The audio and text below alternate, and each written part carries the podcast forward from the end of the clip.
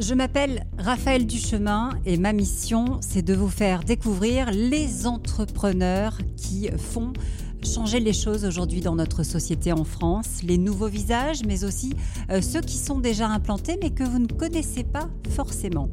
Pourtant, ils créent en France, ils emploient en région et ils y croient.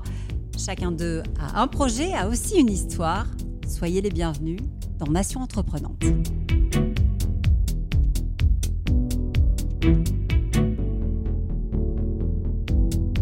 Depuis plusieurs années, euh, vous le savez, hein, le e-commerce se développe à vitesse grand V. Il s'est encore accéléré avec euh, la crise du Covid, mais, mais on va voir que de nouveaux acteurs repensent le secteur pour le rendre euh, plus vertueux. On ira aussi d'ici quelques minutes dans le sud-ouest à la rencontre de Jules et Gênes, une marque française et le couple qui se cache derrière. Et puis, direction Toulouse pour découvrir l'idée géniale de Basile, Pango ambitionne de devenir, rien que ça, le Deliveroo à la française. Mais d'abord, gros plan sur notre dossier consacré au boom des colis et à l'avènement d'une nouvelle manière de les concevoir, mais aussi de les recycler.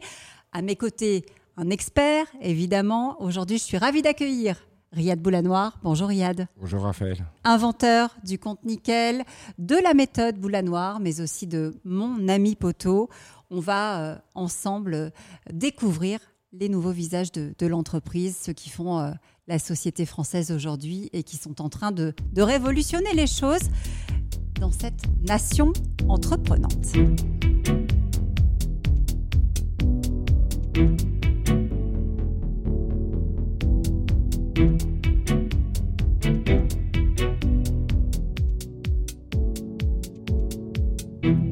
Spécialistes de la livraison le disent tous, la crise du Covid a mis un, coup de fouet hein, en quelque sorte au secteur du e-commerce. Il n'y aura probablement pas de retour en arrière et la situation a forcé euh, la profession à repenser ses modèles. Il a fallu euh, livrer plus. Or, c'est vrai que le marché n'était pas forcément prêt à devoir absorber tous les volumes. Hein.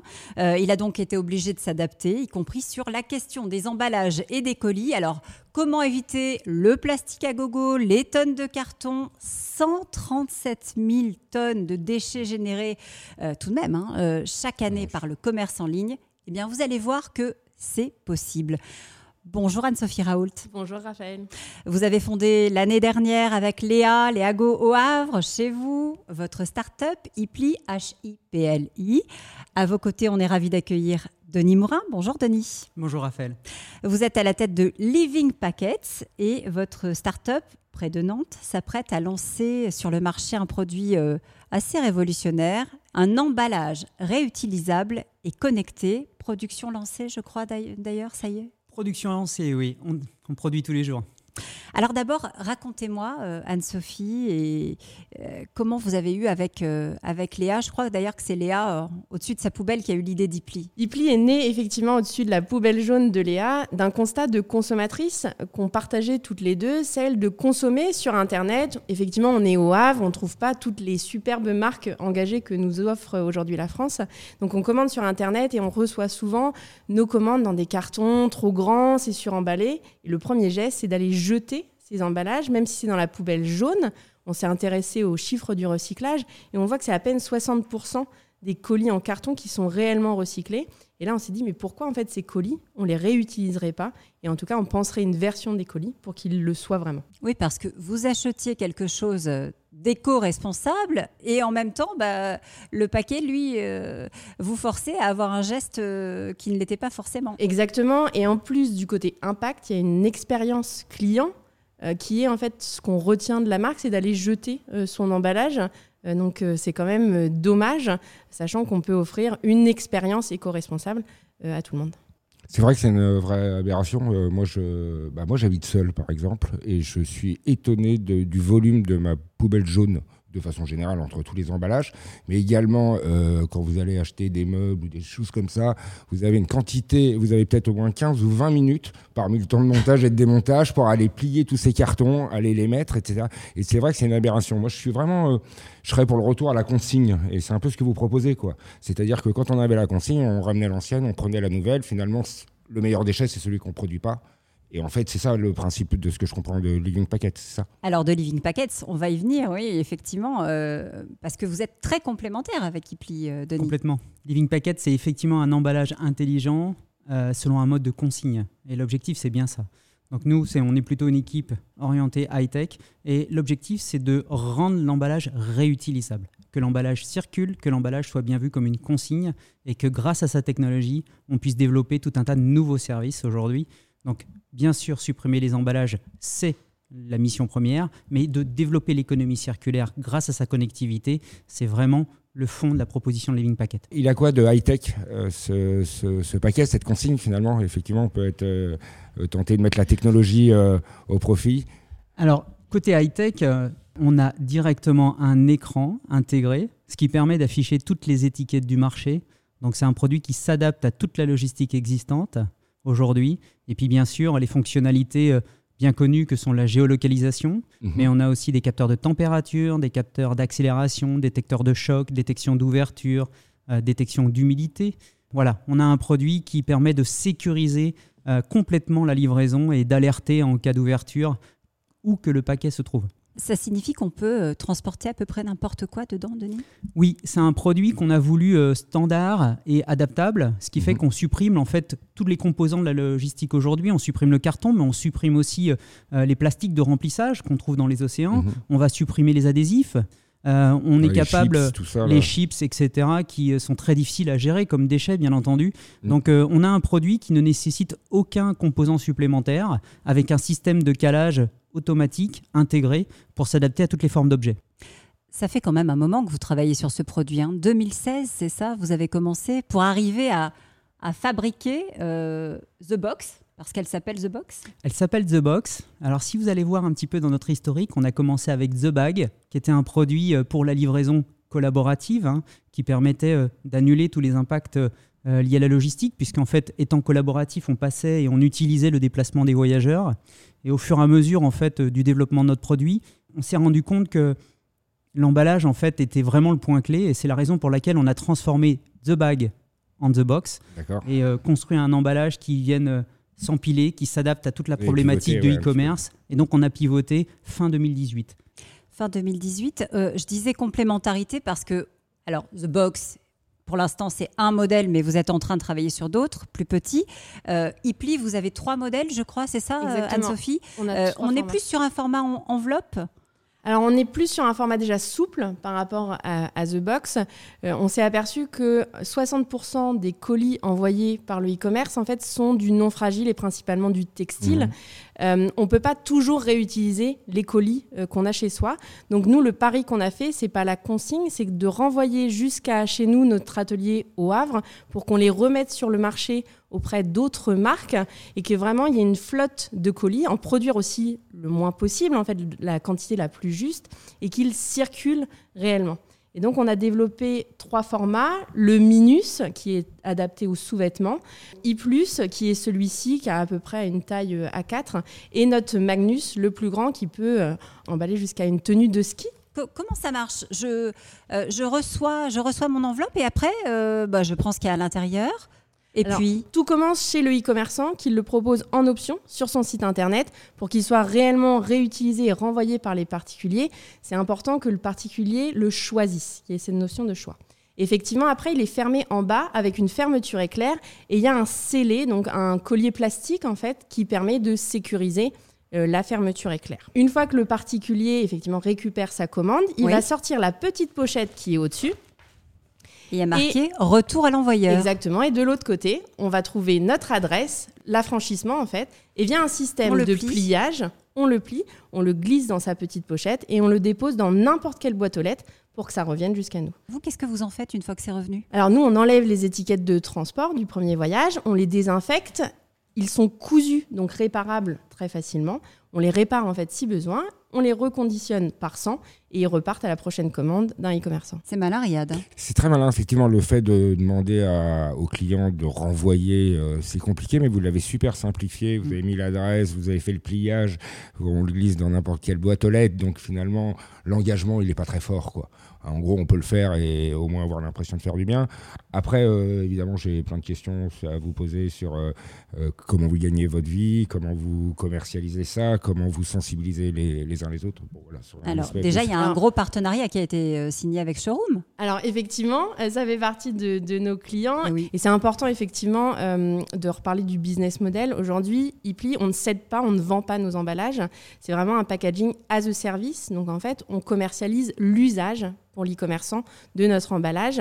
Cet usage, donc pour I+, qui est notre format moyen, c'est 2 euros par rotation. Dans ces 2 euros sont inclus l'amortissement de nos emballages, la réparation, le reconditionnement et le retour postal. Donc vous êtes à 2 euros par commande en gros. C'est ça, hein, C'est ça votre business model. Vous gagnez 2 euros par commande. Qui paye? Est-ce que le commerçant peut faire le choix de payer ou de partager avec le client? C'est ça. Le e-commerçant nous paye dans tous les cas. Et après, il choisit de mettre une option gratuite ou payante, sachant qu'on voit que si c'est une option gratuite, il y a 88% des particuliers qui vont faire le choix du colis e-pli. Oui, c'est clair.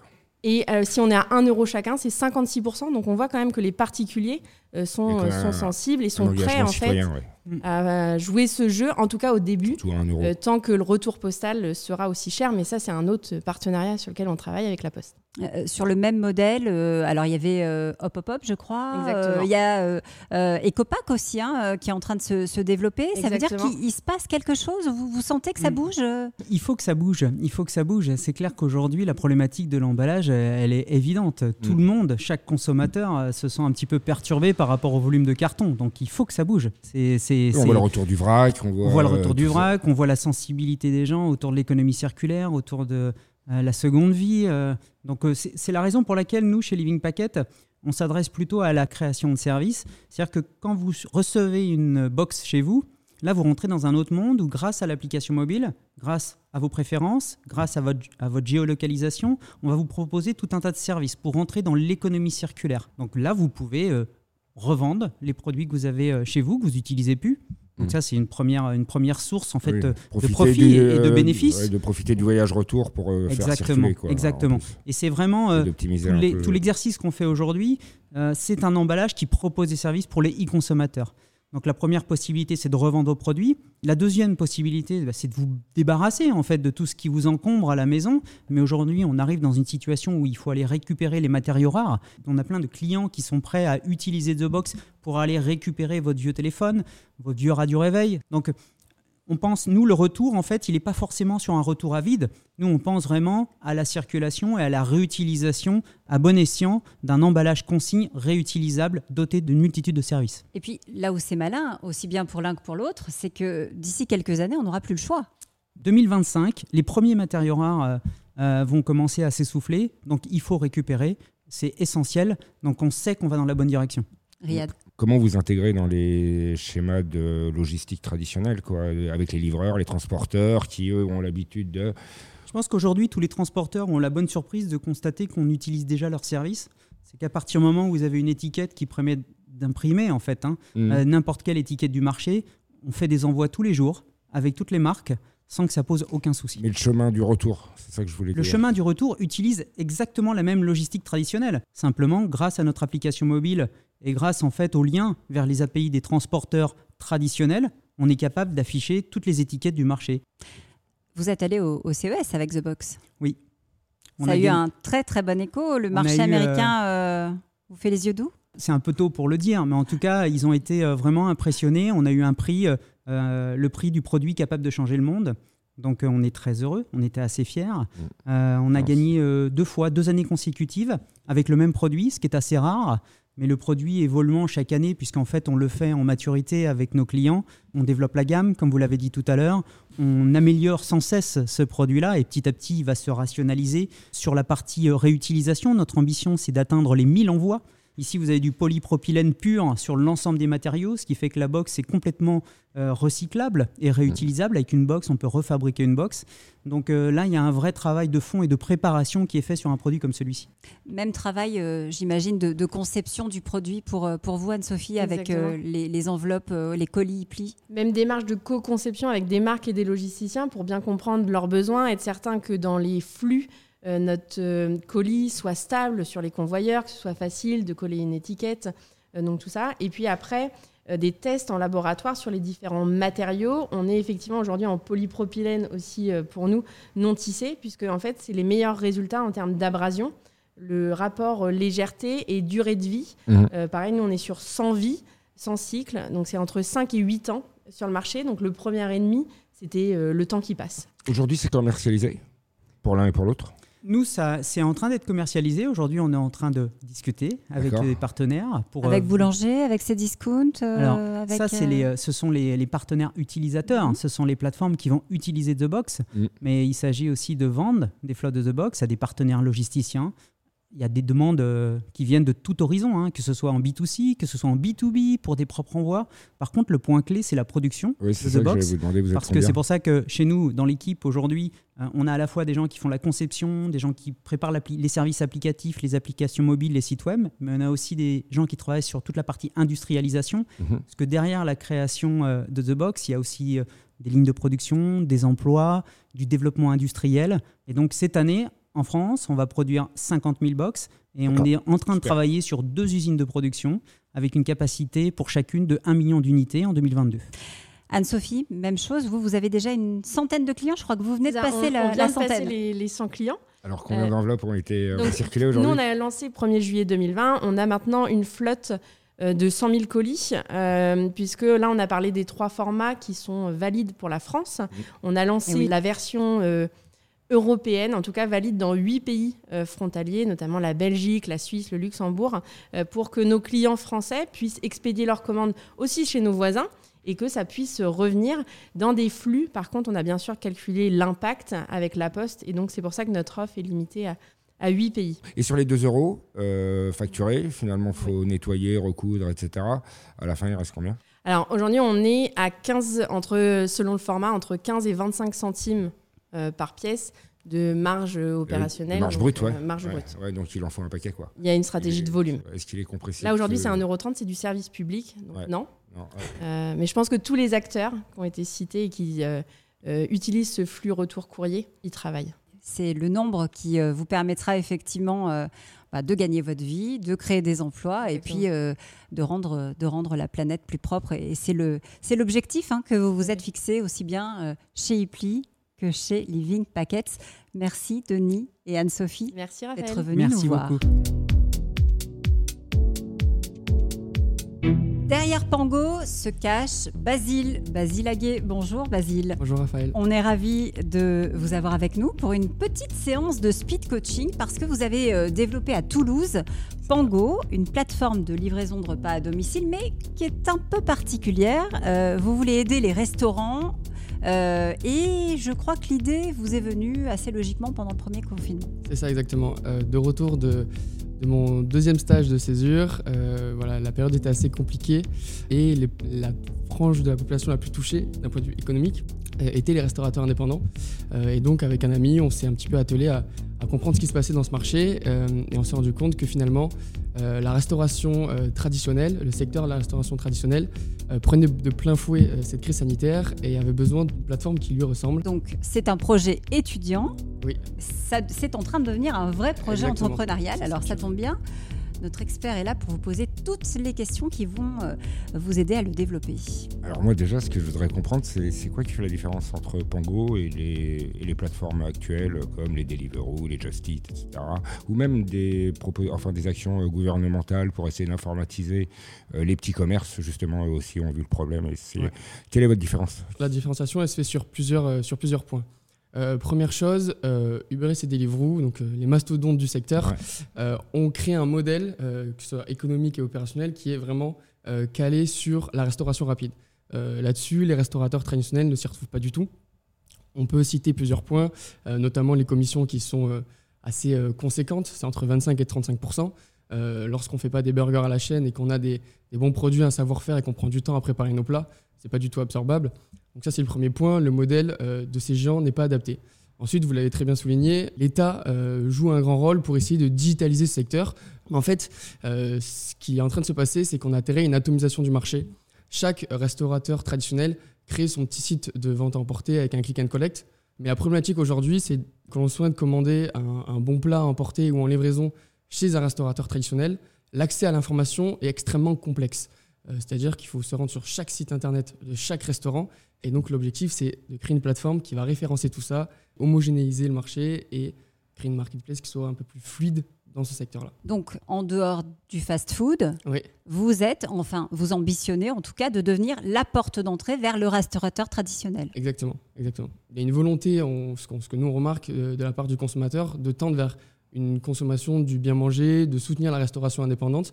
En revanche, euh, cette, volonté, euh, aussi importante soit-elle, se heurte aux difficultés, à des frictions qui est juste de l'ordre de la simplicité, une expérience client qui, côté fast-food, est ultra optimisé, euh, réglé comme du papier à musique, et côté secteur traditionnel, euh, qui est bien plus euh, complexe, avec plein de points de friction, que ce soit sur l'accès à l'offre et la prise de commande. Bah Moi, ma question, c'est est-ce que c'est pas une question de temps? Parce qu'effectivement, la restauration traditionnelle, elle, s'est mise en dernier, et par, parce qu'elle n'a pas le choix aujourd'hui, elle, s'est mise en dernier à la livraison. ils n'y étaient pas habitués une fois qu'ils vont être habitués, je me dis, est-ce que finalement les plateformes existantes déjà qui euh, ont euh, référencé de façon euh, brillante, hein, effectivement ce que, ce que tu appelles les, les fast-food, les, les, trucs, les burgers à la chaîne, etc., mm. est-ce que finalement ils vont pas y basculer et eux aussi vont mettre leur menu et puis finalement, voilà, c'est plus qu'une question de temps. Quoi, effectivement, c'est la, première remarque que, que, l'on peut nous donner. En fait, le sujet, il n'est pas uniquement d'ordre opérationnel, économique, etc. Il est aussi d'un point de vue image de marque. Aujourd'hui, on va prendre un, un restaurant lambda qui a qui a, créé une proposition de valeur et qui a une âme, il n'a pas forcément envie de se retrouver sur la même plateforme qu'un McDo ou un Burger King. Qu'est-ce qu'il faut, Riyad, euh, pour que Pango finalement sorte du lot d'après vous? Il ne faut pas qu'il aille sur les secteurs euh, traditionnels, ultra concurrencés. Il faut qu'il aille effectivement dans les marchés de niche, ce qu'on appelle les marchés de niche. Alors, ça peut être une ville, ça peut être un quartier d'une ville, ça peut être un type euh, de nourriture, ça peut être une philosophie. il va falloir qu'on ait des facteurs réellement différenciants à vous de choisir le truc. Soit ça peut être que du luxe, du super luxe, du gastro. Et ça, vous y avez pensé, vas-y Oui, bah effectivement, il y a tout un aspect euh, création d'image de marque, parce que c'est là-dessus qu'on va tenter de se différencier. Il y a, il y a tout un tas d'arguments que l'on met en avant, mais euh, le principe, c'est quand même de se dire que l'accès à l'information est extrêmement complexe, tout simplement parce qu'il y a un rejet de la part de la... la source, à la source, il n'y a pas l'information. C'est ça, exactement. Il y a un rejet de la part du secteur traditionnel de ce type de plateforme, et donc il leur faut une plateforme dédiée. Euh, et d'ailleurs, nous, le, plus gros euh, pain aujourd'hui qu'on a, c'est plus de se faire connaître auprès des particuliers et c'est pas de convaincre les restaurateurs. Les restaurateurs, on a des demandes. Il faut, il faut avoir vraiment des éléments différenciants. Le fait de dire que vous euh, agglomérez X restaurants sur Toulouse, c'est pas suffisant comme élément différenciant. Euh, le fait d'être français, ça, peut l'être déjà. Le fait d'être moins cher et d'être plus équitable dans vos commissions, ça peut être des éléments différenciants. Le fait de viser plus de la gastro que du fast-food, c'est des éléments différenciants. C'est tous ces points-là qu'il faut. Et, et, les, petites villes, les petites villes, je pense. Et la petite ville aussi, vraiment, la, station ski, là où personne n'a envie d'aller. Exactement. Là où personne n'a envie d'aller, vous y allez. Quoi. et une fois que vous êtes, comme ils disent les Américains, the winner takes all, c'est-à-dire qu'une fois que tu y vas, tu prends tout. En tout cas, ça, démarre. Euh, longue vie à Pango, hein, c'est ah, tout ce qu'on peut souhaiter. Et, et on pense que ça va marcher parce que parce que vous êtes bien parti. C'est un projet étudiant qui est en train de grandir et nous, on aime ça. Merci. On part en région, un duo qui pense mode écolo. C'est tout de suite. Il s'appelle Jules et Jen. Et ce sont des pigeons voyageurs qui se cachent derrière Jules et Jen. Jen, c'est vous, Jennifer Momon, bonjour. Bonjour. Et euh, Jules, c'est Julien, hein, c'est euh, votre mari. Alors aujourd'hui, euh, on est avec vous en direct de, Barcelone, parce que la marque a finalement un peu comme vous, un pied en France, l'autre en, Europe du Sud. vous faites de la maroquinerie, des chaussures. Euh, c'est vrai qu'on peut dire que c'est une histoire de, sens hein, finalement que, la vôtre. Euh, après avoir travaillé dans des grands groupes tous les deux, vous avez voulu donner plus d'impact à, ce que vous faisiez, d'où la naissance de Jules et Jen. Exactement, plus de sens euh, bah, dans notre travail au quotidien et aussi bah, dans la mode qui est un secteur qui en a euh, pas mal besoin. Justement, euh, dans, dans, ce secteur, aujourd'hui, vous faites euh, de la basket à Cholet, des espadrilles à Moléon, les sacs à Grolet dans le Tarn. D'ailleurs, les, les cuits ont un tannage végétal, les pots sont tous issus de, de sous-produits de l'industrie alimentaire. On, a vraiment un, impact important. Hein. C'est à tous les niveaux que vous avez choisi de, de donner cet impact. Voilà, ben, on pense que c'est dès le choix des matières premières, et puis après, même avec le client, parce qu'on est transparent sur tous nos coûts, sur justement notre façon de vendre. De la matière première jusqu'au consommateur, toutes les étapes sont faites pour que ce soit euh, véritablement euh, euh, éco-conçu. Éco-conçu et en toute transparence, en partageant un maximum d'informations avec les clients et les consommateurs en général. Riyad? Moi, ça m'intéresse parce que finalement, c'est un retour de, c'est le retour de l'artisanat. Par contre, j'ai étudié pas mal de, de, dossiers comme ça, du Made in France jusqu'au bout des doigts. À la fin, on arrive à des prix de vente qui sont sans commune mesure finalement avec les prix auxquels la clientèle est habituée. Est-ce qu'il faut l'habituer aux nouveaux prix ou est-ce qu'ils ont trouvé eux une méthode pour euh, finalement couper la poire en deux et permettre euh, au plus grand nombre d'acheter des produits vraiment locaux? Quand on cherche bien les petits ateliers, euh, on peut justement arriver à produire à des prix qui sont certes plus chers que dans d'autres pays européens, mais qui restent raisonnables. Et donc nous, c'est ce qu'on essaie de faire. Typiquement, une basket chez nous, si elle est faite au Portugal, elle va coûter 65 euh, euros. Si elle est faite en, France, elle va coûter 150 euros. Donc c'est certes plus cher, mais c'est pas, euh, c'est dans une limite du, du, raisonnable. Et on voit que ce type de basket, typiquement à 150 euros, elle trouve son public puisque c'est notre best-seller aujourd'hui. Oui, parce que euh, vous avez commencé l'aventure il y a 4 ans et je crois que vous avez vu en 4 ans le, comportement des Français changer, notamment sur ces produits dits Made in France. Vous dites que les, ventes ont grimpé en 2020 et notamment les ventes de Made in France. Les ventes de, Made in France ont, grimpé deux fois plus vite que nos, nos ventes générales. Donc, euh, c'est un super bon signal pour justement euh, la relocalisation de l'industrie en France.